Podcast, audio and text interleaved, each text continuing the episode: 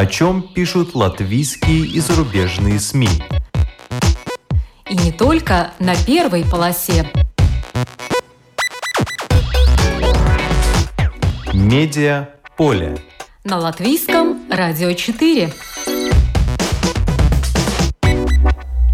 Здравствуйте, вас приветствует Марина Ковалева. Наброски. О чем говорят российские пропагандисты на Первом канале? История одного выстрела. Документальный сериал для любителей проводить исторические параллели. Набузили. Ответы на вопросы. Это главные рубрики YouTube-канала Набутовы. Российский журналист Кирилл Набутов, живущий теперь в Латвии, расскажет о том, как из телевизионщика превратился в ютубера и о чем считает нужным не молчать. Итак, Кирилл Набутов, гость в нашей студии. Здравствуйте, Доброе. Кирилл. Доброе утро, Лабрит. В 2020 году вы создали свой э, YouTube-канал Набутовы. Пандемия, но еще не война. Что вас подвигло пойти в Надо, интернет? надо задавать вопрос, смотри, не, не что, а кто, потому что я ни черта в, в интернете не соображал, и, в общем, сейчас еще не сильно много соображаю, признаться. Но молодежь-то соображает, и э, поскольку я работал вместе с молодыми ребятами, которые когда-то были моими, можно сказать, учениками или даже воспитанниками, с пафосом, я могу сказать, очень хорошими, очень талантливыми ребятами, они и девочками, особенно девчонками, и они мне сказали, что ты, ты нельзя так, чтобы ты скоро концы отдашь, э, значит, уже у тебя, тебе прогулы на кладбище ставят, а ты помрешь, не будешь знать, как работает интернет, ты обязан что-то попробовать. Вот, поскольку я не знал, с какой стороны к этому подходить, что такое интернет, ну, ты глядишь новости или что-то еще, не более того. Они меня стали учить, и потом вот они придумали, сказали, бери сыновей и, и, значит, сделайте вот там на троих такой некий подкаст, давай делать хотя бы раз в две недели. Ну вот мы делали такой подкаст, почему, собственно, название «Набутовы», потому что их было несколько «Набутовых». Потом это трансформировалось, поскольку у всех жизнь своя, сыновья взрослые, у- у в разных живут городах и странах. И это было технологически сложно, а теперь мы все в разных странах живем. Поэтому как-то остался я один. А как быстро вы поняли, что это дело перспективное? А я не понял, что это дело перспективное. Могу До сих пор? честно, до сих пор, да. Потому что, мне кажется, штука, вопрос в том, что считать перспективой. Ну, можно ли на этом, например, заработать, не имея этого основной ка- работы? Мне пока этого не кажется. Вопрос в том, почему, э, это следующий будет вопрос. Потому что мы плохо работаем, и у нас не хватает подписчиков, э, или потому что интернет не дает зарабатывать, потому что там механизмы такие, или потому что, или, или потому что то, что мы делаем, никому не надо. Короче говоря, если говорить серьезно, то рассчитывать, э, пока рассчитывать какие-то большие заработки не приходится. Потому что у нас в Латвии многие считают, что станешь ютубером, сразу будешь зарабатывать, э, давайте все пойдем э, в YouTube. Но вы сказали, что у вас мало подписчиков, но мне кажется, у вас их 385 тысяч. Или нет? Ну да, на данный момент их 385 тысяч. Это огромное количество по латвийским меркам. Я понимаю, что да, мо- можно сказать, а это почти население Риги или что-нибудь в этом роде, да, около того, но все же относительно, знаете, три волоса на голове очень мало, а в супе много, поэтому, значит, поэтому м, смотря с чем сравнивать. Насчет того, что можно зарабатывать, есть полно людей, которые много зарабатывают в интернете, но надо понимать, что они делают контент, который высококоммерческий контент. И есть полно вот этих всех, э, как они называют, этих блогеров, как они, господи, инфо-цыган и так далее. В русском есть такой термин. А что такое инфо-цыгане? инфо-цыгане или инфоромы, которые, ну, грубо говоря, продают какие-нибудь курсы по личностному тренингу, продают задорого, там, за, не знаю, тысячи долларов за час или что-то в этом роде, и у них Роллс-Ройсы, у них поместье, сейчас их арестуют некоторых за неуплату налогов в размерах сотник миллионов рублей. А, такие роскошные молодые люди, а, это надо уметь делать, это да, имеет другую голову, вот и все. Поэтому... Нет, нет, есть люди, которые делают огромный бизнес в интернете, но я не отношусь к этому числу. В том числе потому, что я мало понимаю механику. Интернет — это механика. Очень много всяких фокусов, которые э, ну, для телевизионщика и для радищика классического, я на радио начинал когда-то работать, они непонятно, надо мучиться с нуля. Одна из э, рубрик вашего YouTube-канала – это наброски.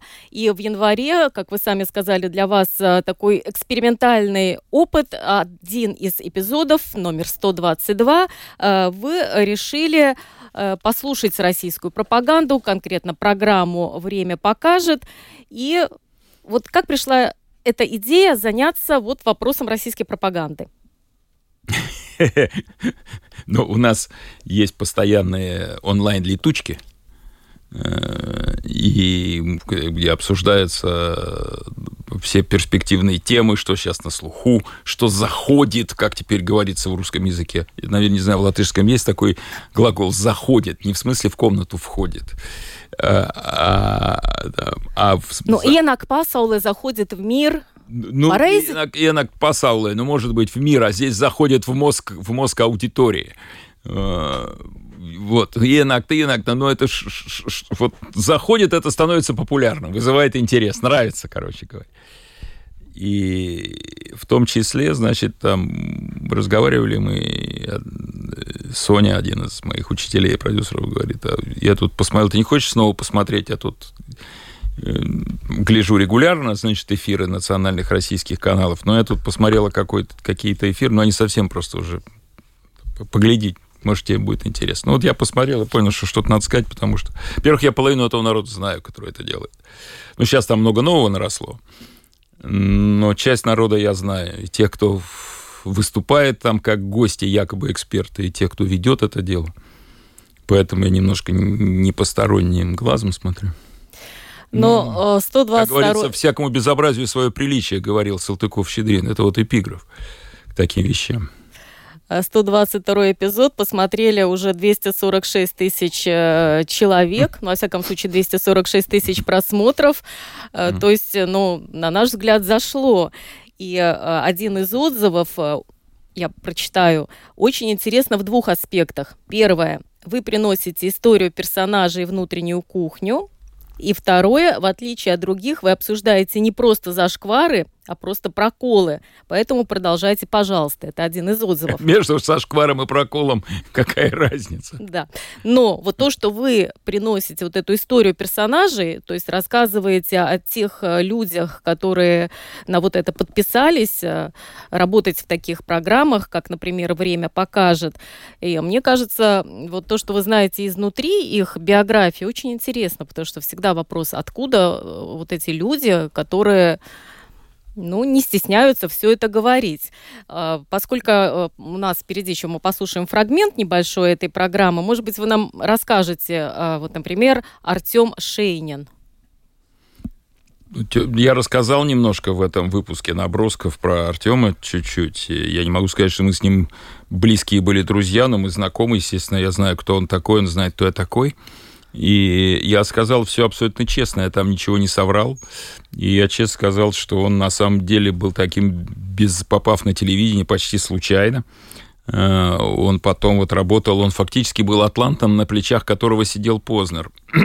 Владимир Владимирович, потому что Познер, во-первых, человек, так сказать, возрастной, во-вторых, человек не очень телевизионный, или вот для такого телевизионного ежедневного производства не и на Артеме было все, и подготовка гостей, подготовка эфира, он бегал там, как, значит, как сивка в мыле, э, пахал безостановочно, был такой телевизионный раб. И дождался своего звездного часа. Я не знаю, дождался или нет он его, то есть как сейчас, как он не вылезает из эфира, естественно. Наверное, любому человеку хочется выйти в эфир, работающим на телевидении. Не всем получается. И, э, конечно, просто я не знаю, как это получилось, там его, он попросился, он предложился попробовать, может, они искали ребятишки, потому что поначалу там были другие ребята, типа Петя Толстого, вот, э, но потом вот Артем теперь большая звезда. А в отрывке пойдет речь также еще об одном ведущем, которого вы называете Чебурашка, ну, потому что он одет там в красное худи с изображением. Чебурашки, а это господин Шурыгин. Да, по-моему, так его фамилия. Есть такой товарищ. Который учился в военно-политическом училище во Львове, да, политрук. Ну да. Да-да-да. Вот э, из этой среды. Ну, давайте послушаем фрагмент. Я его наблюдал. Да, фрагмент. Э, это 122 эпизод набросков на YouTube-канале Набутовы. Иранское шиитское движение в мире – которые да. они выстроили так, что они могут в любой точке мира нанести любой удар, так. который напрямую на них не повесишь, но который будет очень болезненный. Вот закрыли э, там несколько тысяч мужиков с автоматами э, пролив, понимаешь? И все морское судоходство ходит вокруг света. Сколько, ты говоришь, Иран это создавал? Иран создавал 20 лет. У нас есть 20 У лет? нас для этого нет, но мы, извини, военную реформу смогли провести за год, понимаешь, то, что не могли сделать 15 лет. Ребята, вы слушайте, что говорит Чебурашка что военная реформа была проведена в России за последний год, а до этого 15 лет военной реформы были пущены псу под хвост, то есть про... А это значит, что все бабки, все триллионы рублей, которые под видом военной реформы целых 15 лет Путин отводил на армию, все украдены. И это открытым текстом говорит эксперт Чебурашка с экрана Первого канала, чтобы весь народ знал, куда были просраны его триллионы рублей за целые 15 лет. Это же кошмар. Странно, что их вообще не задержали, этих выступающих, на выходе из студии после эфира. Но и это еще не все. У нас есть отличные инструменты под названием ЧВК.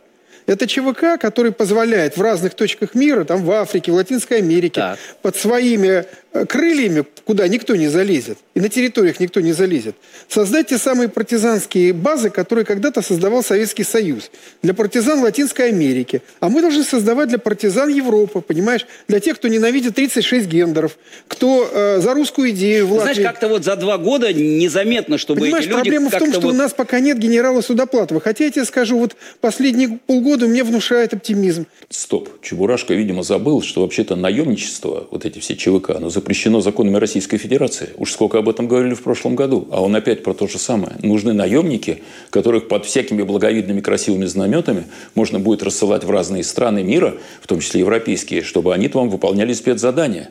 Но что еще делает Чебурашка? Он говорит открытым текстом, что у нас сегодня в России нет Судоплатова.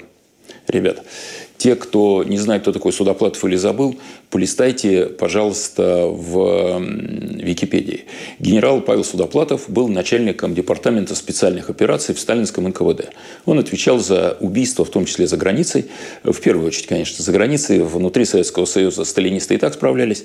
А вот за границей было сложно. Судоплатов стоял и за убийством Троцкого. Судоплатов стоял и за убийством, похищением лидеров белого движения Кутепова и Миллера. Судоплатов стоял за другими покушениями, убийствами всяких беглецов, например, э, перебежчиков. Судоплатов много зачем стоял. В результате, после того, как разоблачили Сталина, получил, если я не ошибаюсь, 10 лет тюрьмы, которые я отсидел. Но сегодня Чебурашка говорит, что в России нет Судоплатова. То есть, тем самым в России нет ни одного толкового человека, который наладил бы спецоперации за границей.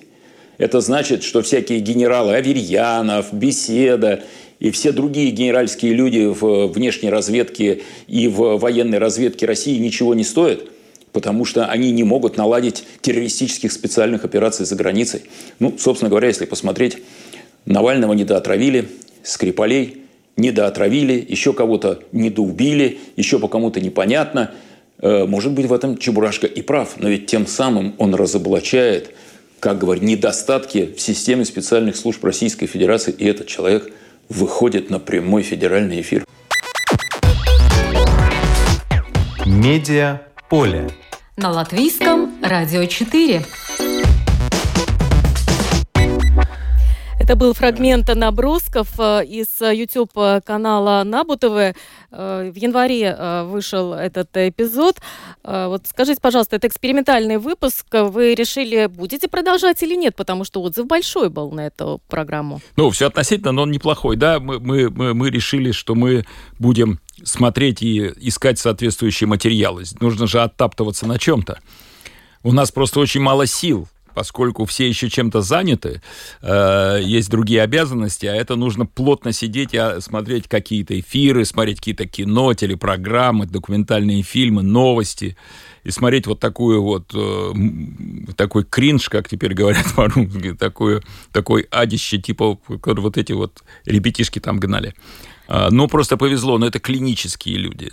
Это просто клинические ребята, которые э, сейчас э, они зарабатывают себе вестые деньги, и здесь чем ты громче вякнешь, нет никаких лимитов, нет никакой редактуры. То есть они все прекрасно знают, про что говорить нельзя, а остальное мели и мели твоя неделя. Но я, знаете, о чем подумала, что вот э, такого рода проекты, как ваш, где будут их подлавливать на каких-то моментах, может быть, они будут э, внимательнее относиться к тому, что говорят, и это в какой-то мере может даже повысить качество их пропаганды, если они будут, конечно, реагировать. Если у них остается хотя бы одна работающая извилина в голове, наверное, потому что всегда нужно изучать мнение противников и критиков. Это полезно. А, но а, сегодня на это спрос. Мели, что хочешь ведь э, фишка пропаганды состоит в том, чтобы она была массированной и без пауз, чтобы это лилось, мощь, дерьмо лилось мощным потоком. Кто-нибудь выскочит, он скажет их, вот смотрите, какие они кретины. Ну, я выскочил один раз. А они-то и товарищи, коллеги их вещают каждый день по много часов.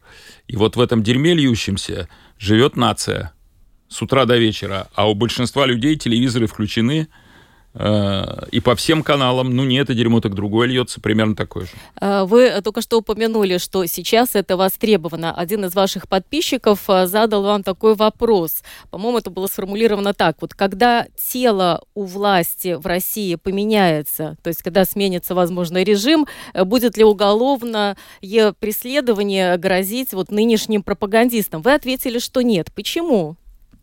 Потому что, во-первых, если под телом понимается Путин, то физическое состояние Путина э, таково, что он переживет многих из тех, кто там стоит в студии. Потому что он в этом смысле парень собранный, э, никогда не пивший, не куривший, спортивный. Э, и плюс ко всему, как вы понимаете, он получает медицинскую помощь такого качества, которой нам здесь ни, ни вам, ни мне не снилось. Так уж, честно говоря, это первое. Второе, всех не посадишь, всех не осудишь, кому повезет или не повезет дожить до смены векторов в политике России, когда это произойдет, пока непонятно. Хотелось бы, чтобы скоро. Ну, значит, кто-то будет выставлен как декоративный элемент, э, значит, в назидание остальным. Ну, вспомните, что было в Советском Союзе. Понятно, что вы не помните, я тоже, но что было в Советском Союзе после Сталина. Но когда сдох Сталин же, были миллионы людей, которые работали на Сталина. Те же самые пропагандисты, которые писали в газетах, ну, не было телевидения, но было радио, были, я не знаю, что еще, бесконечные журналы. Были партийные работники всех уровней, которые все топили за Сталина, какой он великий, Советский Союз великий, значит, братство народов, проклятые капиталисты, проклятый Запад, империалисты, нас хотят убить, все то же самое. Просто все поменялось, там коммунизм на православие и все остальное то же самое. И что, их всех посадили? Да нет, конечно. Более того, большинство из них продолжало работать дальше, тихонечко доживали до пенсии, до смерти. Вот. И то же самое было, извините меня, и в Германии, когда закончился гитлеризм. Что ж там, всех работников гитлеровских средств массовой информации посадили? Да нет же. Ну, были там иллюстрации, да, были там проверки, а через несколько лет это спустили аккуратно на тормозах. А кто-то работать должен будет. Ну. Кстати, Наталья Синдеева э, в книге «Разговоры на вулкане» э, призналась, что у нее есть кармический грех, что это она э, в свое время содействовала тому, чтобы Владимир Соловьев начал работать на радио и превратился вот в такую медийную персону. А за вами какой-нибудь грешок такой Соловьев числится? был моим подчиненным одно время на телевидении, так что... Э, на НТВ? На НТВ было. Э, ну, как бы с ним по человеческим-то качествам более-менее все понятно. Это парень, для, у которого в голове только деньги. Деньги и, собственно, и я, больше ничего. И его, собственно, всегда была главная цель, это чтобы у него была дорогая машина, хорошая квартира и так далее. За что платит, то он и будет делать. Другой вопрос, что как не относиться к Соловьеву, то есть понятно, как к Соловьеву относится там, любой человек, у которого есть еще хоть чуть-чуть брезгливости осталось в голове, а, понимаете, больших денег не платят за просто так. А, раз, а ребята, которые управляют телевидением, ну, в России в том числе, я их всех знаю, мы с ними со всеми на «ты», ну, потому что вот так жизнь сложилась. Я, конечно, с ними не общаюсь сейчас, и они со мной не будут общаться, как черт от ладана, но прежние-то десятилетия куда деть? Мы люди примерно одного поколения, и они-то все разбираются, они профессиональные люди, они не будут пустышку ставить в эфир, зная, что она не соберет внимание зрителей. То есть ремесленно Соловей в порядке. То есть он знает, как у него большой опыт и так далее. И э, он отрабатывает свои бабки как может. Ну вот, если что-то сильно поменяется, и когда что-то сильно поменяется, если он не успеет смыться, то вот какой-нибудь человек типа Соловьева, то есть известный всем, он будет выставлен и использован в назидание окружающим значит, для публичной порки.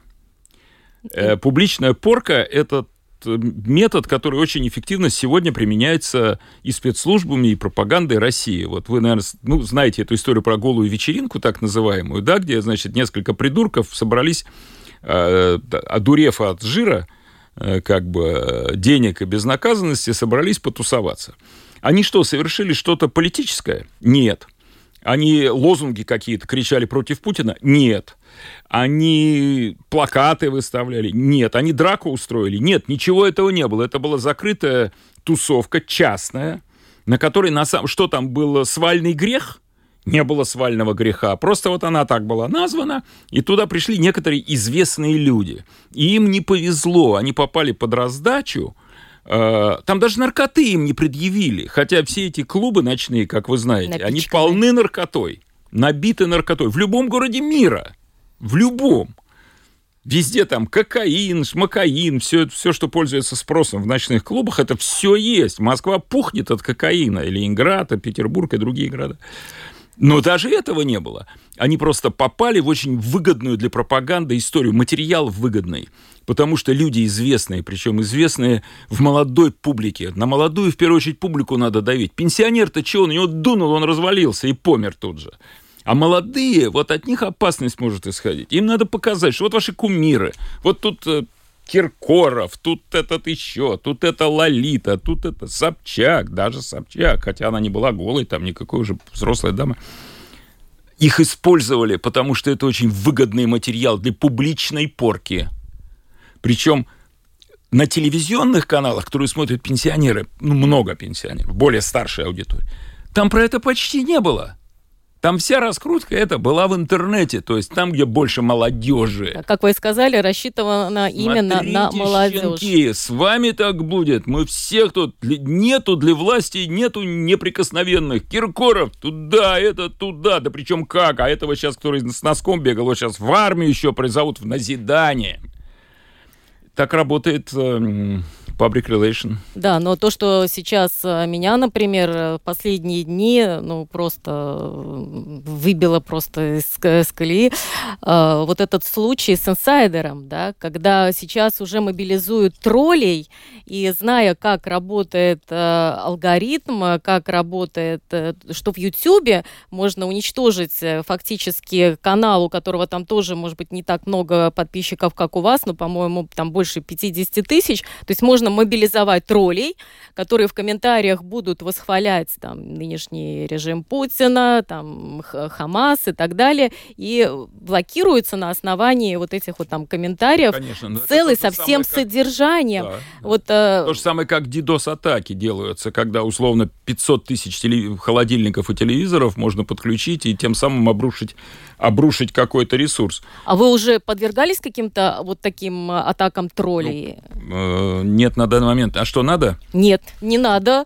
Я просто говорю, что э, вот это вот поле, на котором э, хотя бы могут работать э, э, инакомыслящие для России серьезные журналисты, оно не такое для них идет безопасное война. даже в Ютьюбе, который касалось война. бы вообще не прикос... ну, Идет война. Это вид войны.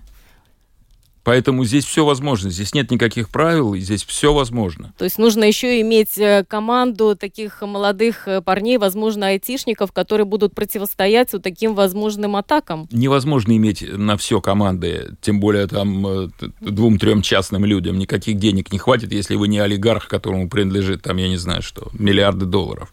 Это может государство за, налог, за налоги, собранные с населения, содержать таких троллей, сяких троллей, таких спец таких специнституты, такие там секретные лаборатории и так далее, и платить зарплату. Вот. А любой другой человек, который живет в условиях нестабильности и тем более войны, э, он просто должен быть более внимательным э, и понимать, что мир полон опасностей.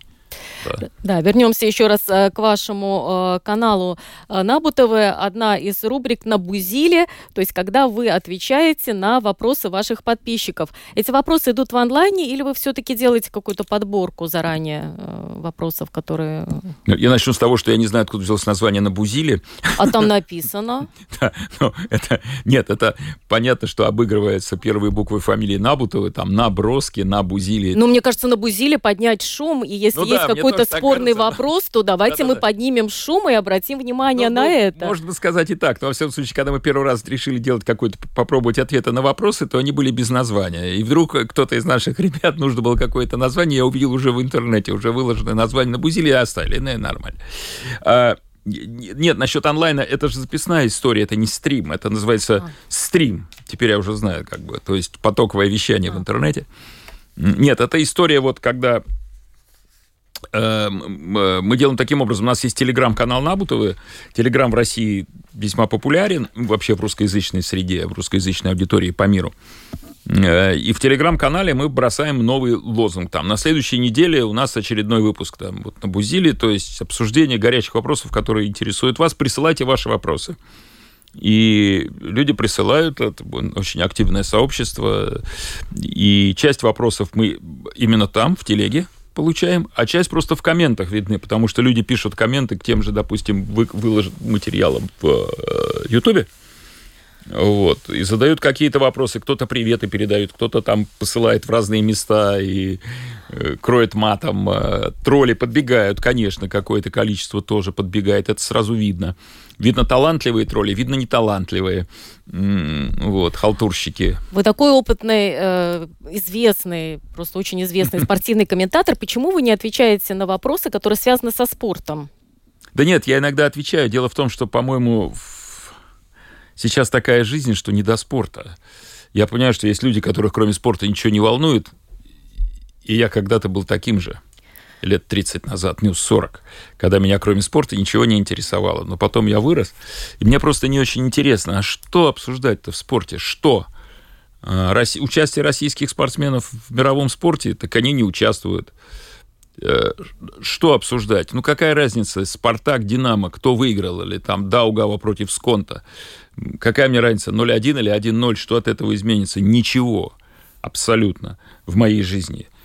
Я просто перестал за этим следить, когда, извините меня, повестка новостная дня набита жуткими событиями, происходящими в мире. Какой к чертовой матери Спартак, Динамо или Сконта Даугава? Ну... На какие вопросы вам всегда труднее всего отвечать? Можете привести какие-то, которые поставили вас вот просто в тупик, и ну не знаю, что ответить? Да, такое бывает. Просто когда тебе задают вопросы на темы, в которых ты совершенно не разбираешься, я честно говорю, что я не могу на это ответить, или я просто это не беру. Но зачем людям? Болтать-то не мешки ворочать. Опыт большой, язык без костей. На, на любой, я хоть про синхрофазотроны могу болтать, но это будет глупость, это будет болтовня. Да, но вам задали вопрос такой сложный, который я бы не стала бы отвечать. Например, когда начнется там Третья мировая война, вы ответили, что уже идет четвертая. Потому ну, что да, третья довольно... была холодная. Ну да, но это довольно расхожий на самом деле тезис, который, в общем, много, много, много с ним много кто согласен. Ну, действительно, я считаю, что холодная война, причем с элементами горячей, длилась десятки лет после там середины сороковых, то сейчас идет вполне натуральная мировая война. Просто где-то она горячая, в частности, в Украине, или вот, пожалуйста, или вот, пожалуйста, на Ближнем Востоке. А где-то не прокси-война, где-то холодная. Да, и сейчас э, вы начали э, уже какое-то время выкладывать э, сериал, как вы сами обозначили, для любителей проводить исторические параллели «История одного выстрела». Вот mm. об этом расскажите поподробнее нашим слушателям. А, мы делали этот сериал в 1997 году. Если его посмотреть, то вы увидите там меня, молодого, красивого, волосатого, стройного, значит, 40-летнего, как раз мне сороковник исполнился. И, и это был 97 год, соответственно, это был 80 лет Октябрьского переворота, и мы подумали сделать такую историю с Левой Лурье. Лева Лурье был автором сценария, известный очень историк ленинградский, он жив, работает. А, и думали, что он будет ведущим, но он просто не справлялся. Пришлось мне туда нырнуть в качестве говорящей головы, ну и продюсером я был. А, и мы решили, что как бы, ну, вот 80 лет революции, уже большевизм уходит, уже было понятно, что с большевизмом все – Правда, сейчас оказалось, что не все, поскольку он вернулся в, в ином виде. И мы подумали, Левка большой специалист как раз по бытовой истории. Он любит копаться в газетах, искать всякие вот э, преступления, рекламы, желтую хронику и так далее что составляет часть, большую часть жизни. Ну, я ему предложил, это моя была идея, давай подумаем, как из этого сделать какой-то исторический сериал. И вот мы сделали там 60 с лишним серий. Э, начав с 1903 года до 17 до выстрела Аврор. Почему история одного выстрела? Потому что это как бы все постепенно показывает, что жизнь идет к выстрелу Авроры, и на этом все кончается. Старая Россия заканчивается, как и начинается большевизм. Ну вот, собственно говоря, и все, и мы просто берем это, сохранилось у нас в архивах, в средненьком качестве по сегодняшним меркам, какое было, к счастью, не пропало, и мы это просто выкладываем по чуть-чуть. Там немного аудитории. Вот я как раз хотела задать вопрос, какой отзыв находят ну, именно да, вот эти цифрам, материалы? в среднем до 30 тысяч просмотров собирает mm-hmm. каждая серия. Она ничего не стоит, мы просто взяли и выложили, я только делаю какое-то предисловие. А, потому что, ну, все-таки не все люди любят историю, не любят копаться в прошлом. Я это сужу, да, об этом сужу даже вот там не знаю, там по нашей внучке, которая говорит, а мне история не интересна. Она очень умная девушка, и 19 лет, взрослая самостоятельная А что ей интересно, если не история? интернет, компьютеры, молодые люди, ну, искусство современное, ну, тусовка, ну, что интересно молодежь. Вот. Э, это и для тех, кто любит историю, покопаться в каких-то байках, и действительно там ты видишь, сколько параллелей. То есть люди-то не меняются что сто лет назад, что сейчас, там, жадность, алчность, жестокость, глупость, подлость, э, креативность э, в людях остаются так же, просто в другой декорации, в других костюмах, на другие темы. Вот. Я сам с удовольствием пересматриваю, ты же не помнишь, там, смотрю, о, надо же там какие-то. Ну, вот как-то. Ну, у вас была э, целая большая продюсерская компания «Адамова яблоко». Она не была очень большая, она есть и сейчас, просто я к ней не имею отношения. Она работает она работает. Mm. То есть архивные материалы это уже не ваша собственность, да, получается? Какие-то моя, какие-то в компании. Я просто думала, если у вас планы что-то выкладывать, может есть. быть, из ваших прежних э, программ тоже. Там вопрос этом... такой, Марин, там воп... есть вопрос второй, что как значит, имею желание купить э, Волгу, но не имею возможности. Имею возможность купить козу, но не имею желания. Надо, чтобы желания совпадали с нашими возможностями. Желания есть, прав нет. Есть много материалов, которые были сделаны, но выкладывание их может нарушить права правообладателей. Ну, например, какого-то там телеканала, который когда-то заказал фильм. Ну, к примеру. Копирайт его. Мы должны либо купить права, э, либо не использовать это. Заниматься мелким воровством неохота.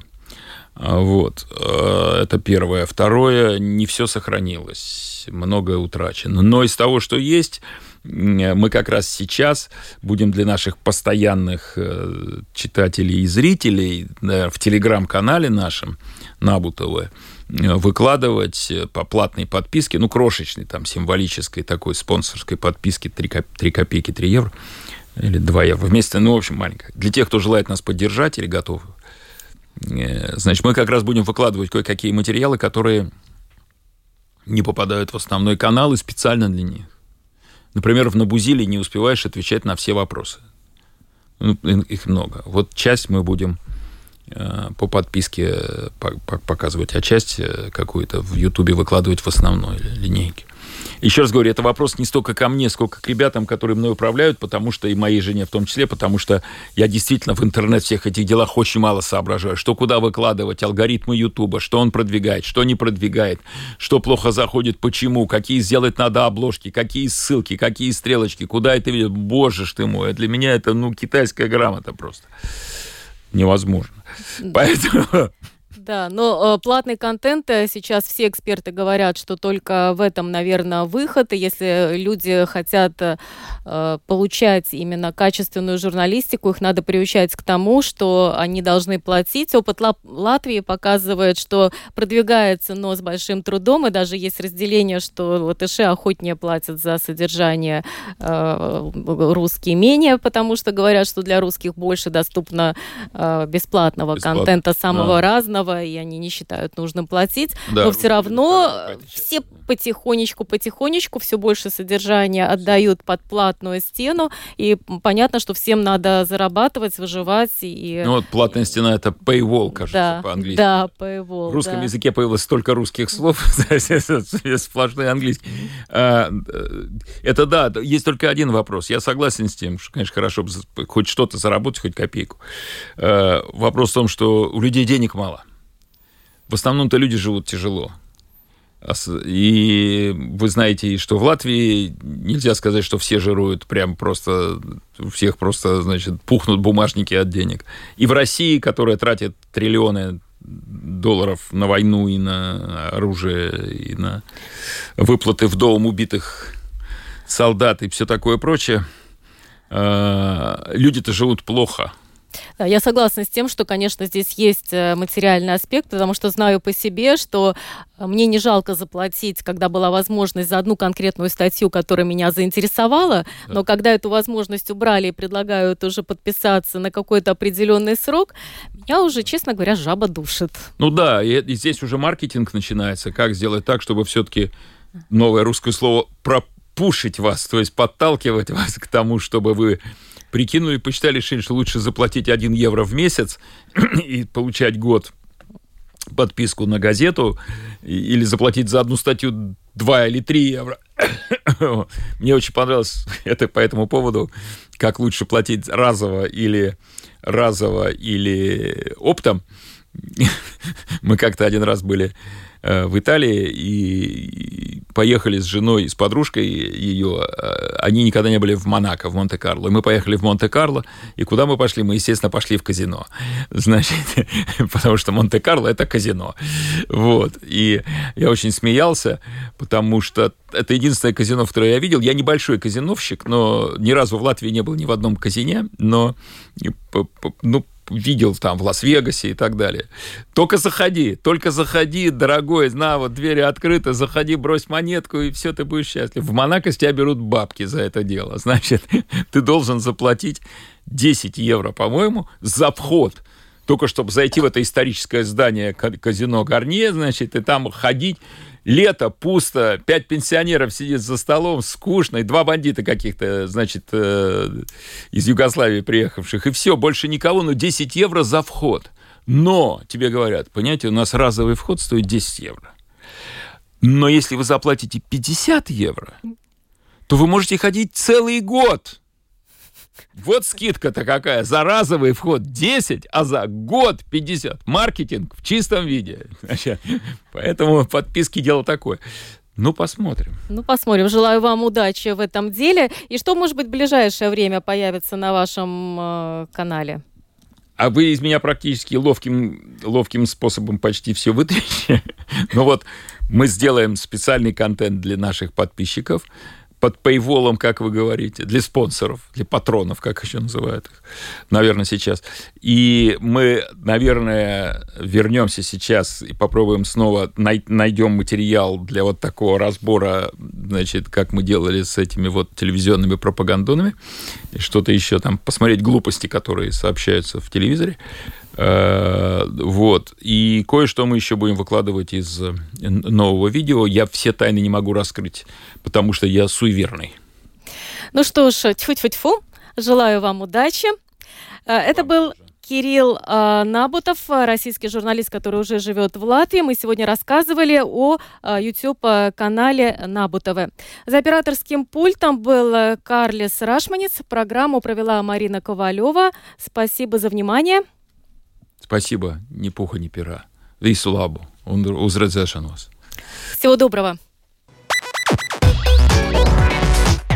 Медиа поле. На латвийском радио 4.